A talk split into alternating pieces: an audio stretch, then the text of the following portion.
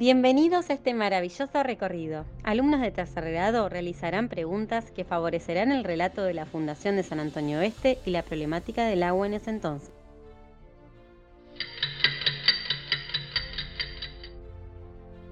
San Antonio Oeste es, sin dudas, un pueblo con historia.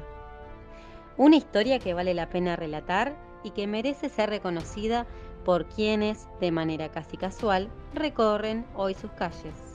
En esta oportunidad realizaremos un recorrido por la historia con la ayuda de un integrante de la Comisión de Asuntos Históricos de San Antonio Oeste. El agua solo se traía en trenes. ¿Para qué se usaba el agua? ¿Cómo almacenaban el agua? ¿Por qué Bocheta tenía agua y San Antonio no?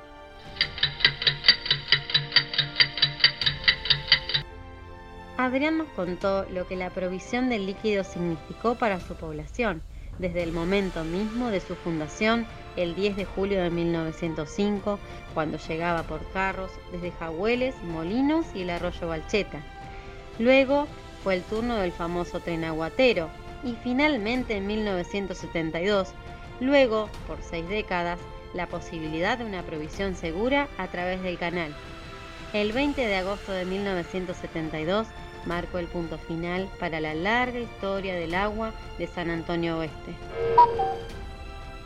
Reconoce además la importancia del pueblo balchetense, que nos brindó sin egoísmo y hermandados el recurso más importante en nuestras vidas.